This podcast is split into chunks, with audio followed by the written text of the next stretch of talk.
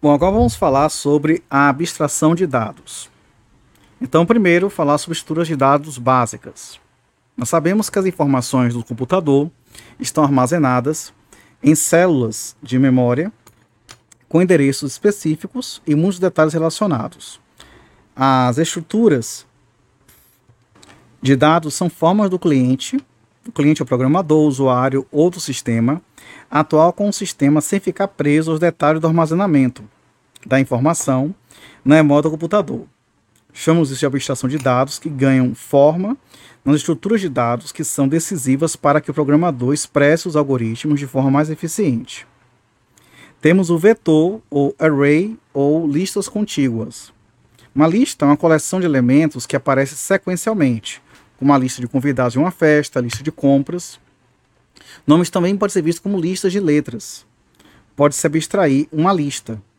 Um vetor ou array significa o acesso direto a qualquer elemento da lista. Isto é, você não precisa percorrer todos os elementos de uma lista até encontrar o que você precisa, basta usar o índice da estrutura.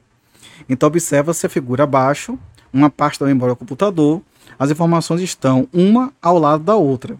Então temos aqui um tipo uma, um bloco aqui, né, com várias células, bloco contínuo de células da memória. Primeiro nome armazenado está aqui, segundo nome aqui, último nome aqui. Você pode ir diretamente no que te interessa. E representação semelhante, temos x, x mais 1, mais 2, mais 3, mais 4, e as leituras que vão seguindo. Considere que a lista se chama de leituras. Então, leitura entre colchetes 1 significa o conteúdo da posição 1. Leitura, colchete 2, posição 2, assim por diante. Então, essa forma de estrutura de dados em vetor permite o acesso direto a uma certa posição do vetor. Então, considere a posição 5, índice 5, onde temos o elemento 2.5. Então, nesse caso daqui, aí temos aqui a posição vai de 0 até um sistema decimal aqui. Então, 2.5 está na posição, está na sexta posição, que é a posição 5. A inserção de um novo elemento irá forçar os demais elementos a serem deslocados. Parece uma tabela de Excel, né, coluna, sei lá, para, para estruturas exigindo um laço de programação. Então, por exemplo, se eu inserir aqui na posição 5, número 8, então vai forçar que eu empurre o, o, o elemento número 2.5, poderia ser até outra coisa, para a posição é, 6, no caso. Em outras palavras, a inserção de elemento no vetor sem copiar por cima de um elemento pré-existente requer movimentar os elementos restantes da lista. Decididamente, incluir um elemento em um vetor sem apagar o anterior tem um certo custo de programação. Isso é diferente da estrutura ligada, é diferente da estrutura lista ligada que veremos mais adiante. Temos matrizes. As matrizes são estruturas importantes e comuns que consistem em vetores bidimensionais considerando os dados como se estivessem todos dispostos em uma tabela, e são uma estrutura retangular contendo elementos de um mesmo tipo, com uma matriz homogênea. Pense em uma forma de representar a ocupação de lugares em um teatro. A cada venda de um bilhete é preciso armazenar a informação evitando que duas pessoas tenham o mesmo número de assentos. Então observe a praticidade de ter o assento ocupado. Então imagine que a pessoa tem reservado o assento 7 na quarta fileira. Simplificando muito o processo, Considerando que a estrutura de dados chama de lugares, contendo a representação de todos os assentos do teatro, contendo 20 fileiras de bancos e 15 assentos em cada fileira, temos a representação aqui que ele está botando aqui o gráfico sobre isso. Ah. Então, para marcar o assento 7 da quarta fileira, por isso é algo assim. Tem esse lugar escrito todo, todo em maiúsculo, colchete, entre colchete 4, fechou colchete, abre colchete 7, fechou colchete, é igual a 1. É, então, repare que a posição da poltrona da linha 4 e coluna 7 foi marcada com, e tem, tem um código ainda aqui, assim, barra asterisco. É, asterisco. Então, repare que a posição da poltrona foi marcada. Listas ligadas. É outro tipo. São armazenamento dos elementos da lista anterior. Estiver em blocos de letras espalhados pela memória e não colados um ao outro, temos uma lista ligada. Engraçado que não é colado, mas lista ligada. Uma lista ligada tem importante diferença com relação a vetores, porque geralmente será utilizada com o tamanho da memória do computador a ser alocado, não é conhecido a priori. E mais memória deve ser alocada dinamicamente. A memória dinâmica vem aqui, está durante a execução do próprio programa. O computador faz, né? Às vezes ele fica recorrendo mais memória. Cada elemento da lista, nesse caso, o nome de uma pessoa precisa ter um endereço apontando para o próximo elemento da lista. A lista ligada precisa de um ponteiro apontando para o início da lista e um ponteiro do final da lista apontando para o seu final. É importante perceber que a, a diferença dos métodos de busca e adição e eliminação de elementos em uma lista ligada depende somente da mudança de endereço dos apontadores. Uma lista ligada não permite acesso direto a qualquer elemento da lista, como em um vetor. Isto é, você precisa percorrer todos os elementos de uma lista até encontrar o que você precisa. Listas ligadas são muito usadas quando não se sabe o tamanho da memória requerida para uma certa aplicação. Assim, a lista é preferível ao vetor, lista que vetor a lista contígua, quando houver necessidade de inserir e remover elementos. Já em um vetor é necessário fazer muitos deslocamentos, porque você vai colocando, vai empurrando de nomes se for necessário preencher a lista com novos elementos. Mas a vantagem do vetor é o acesso direto, lembre-se. Então repare a movimentação de ponteiros. Então, assim, dica: havendo ponteiros, é lista ligada. Havendo vetor, havendo, havendo índice, é vetor. Havendo ponteiro, é lista ligada. Havendo índice, é vetor. De outra forma, a lista tem início e cada elemento aponta para a localização de elemento seguinte essa é a ideia do ponteiro apresentando por uma seta.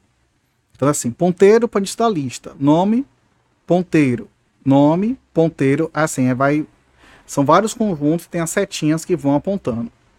Quando queremos eliminar um elemento da lista, podemos simplesmente desviar a posição do ponteiro e nenhum elemento aponta para o elemento a ser eliminado. Por isso que ela fala que a lista ligada, na verdade, ela, ela, ela é ligada, mas não está coligada, não está tipo junta. Porque é, é como se fossem várias ilhas de um arquipélago. Aí você vai desviando, vai apontando. Então você desvia e isso vai equivaler à sua eliminação. O ponteiro antigo vai para um caminho, o ponteiro novo vai para um novo caminho. A inclusão de um elemento da lista, mais uma vez, significa o ajuste de ponteiros. O novo elemento deve apontar para o seu sucessor. Temos a árvore. Em uma árvore, a organização dos elementos se, é, é se dá de forma hierárquica existindo um elemento que fica no topo da árvore, que é chamado raiz, e os elementos subordinados a eles e seus nós filhos. Cada nó filho pode conter zero, um ou mais de um nó filho. Aí temos literalmente a apresentação aqui de árvore mesmo. Tem um nó raiz, aí, aí tem os. É como se fosse um organograma, aí vai dividindo. E tem vários sub-coisas aqui. Também pode ser por camada, tal, tal, tal, tal. Nós que a implementação da árvore se dá para uma lista ligada, mas poderia ser por vetores também. É uma lista, um vetor para apresentar uma árvore, embora a apresentação por lista é mais fácil de se encontrar em algoritmos. Ah, tá. O nil NL representa um ponteiro que não aponta para outro elemento. Esse nil foi da onde? Ah, o nil está aqui na lista, entendi. Organização real do armazenamento, ponteiro para raiz árvore. Vai aqui para a letra A, depois desce para uma B. Hum. É um ponteiro que não vai fazer um elemento, então meio que para ali.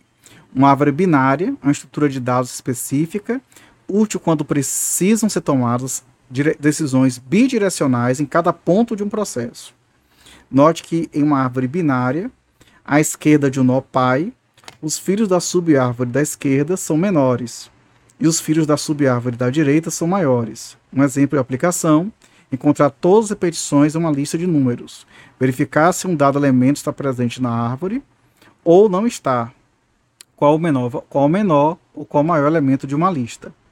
Entendi. Tem aqui uma que é tipo assim, ó, tem lá em cima 5, aí na esquerda tem na esquerda descendo tem 3, subdivide para 2 e 5. Só que na direita tem só uma sequência única, 7 e 8. Os elementos todos importantes. Pilhas. Quando operamos uma estrutura em que a operação de inserção ou remoção ocorre somente em um dos termos da lista, chamamos estrutura de pilha. A consequência dessa restrição é que, o, é que o último elemento a entrar na estrutura é o primeiro a ser removido. Isso leva a pilhas a serem conhecidas como estruturas last in, first out. O último a entrar, primeiro a sair, ou LIFO, L-I-F-O. A extremidade em que as operações ocorrem é chamada topo da pilha e a outra é a base da pilha. O processo inserir um objeto topo da pilha é chamado de empilhamento, push, empurrar. ou de remover a operação de desempilhamento POP. Ponteiro, isso da lista, Alfred empurrou Bob, empurrou Carol e Alfred se e aqui empilhou, empilhou, empilhou, aí vai empilhando, vai botando aqui. Vamos criar a pilha, pilha, empilhamento, seus elementos podem ser descarregados, mas sem a partir do topo da pilha. É como se fosse isso, é você, você botando Pô, gente, é exatamente igual a, a tipo uma, um monte de caixa empilhada. Então você botou uma caixa de baixo, uma caixa de cima, outra caixa de cima, e aí lá em cima, é, que foi a última caixa, ela que vai sair. Entendeu? Hum, entendi. Fila. Em uma fila, as inserções são realizadas em uma extremidade e remoções na outra. É o sistema first in, first out. É, FIFO. Então aqui, last in, first out. Cadê? Outra forma de considerar a fila é pensar nos objetos são retirados de acordo com a ordem que chegaram. A extremidade na qual retirados os elementos é chamada de início da fila, onde eles são inseridos é chamado fim da fila. Abaixo uma fila de um ambiente de processamento. Ponteiro para o início da fila, ponteiro para o final da fila. Taranã.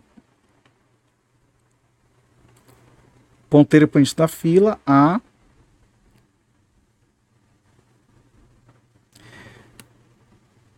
Hum. É porque ela, ela é, na verdade, você, você, o que você colocou primeiro, você tira primeiro. Essa é a aplicação. Observe como a estrutura se executar de uma forma ilustrativa no computador. A instrução push deposita um valor no topo da pilha. A instrução pop desempilha o valor do topo da pilha. Add significa adicionar o topo, o topo ao vizinho imediato, de forma análoga. MOL, mul é multiplicar e sub é subtrair. Então aqui é, tem aqui tem, pensa numa tabela como se fosse com 1, 2, 3, 4, 5, 6, 7, 8 colunas e 1, 2, 3, 4, 5, 6 linhas. Então tem assim, subtrair, tem multiplicar, push, push 2 tal. Entendi muito não, mas vamos lá. Até uma execução, topo da pilha com texto somente número 18. Arrasou. Um bocado de livro aqui. E vamos seguir, vamos sofrer aqui nos exercícios agora, que eu vou errar tudo provavelmente.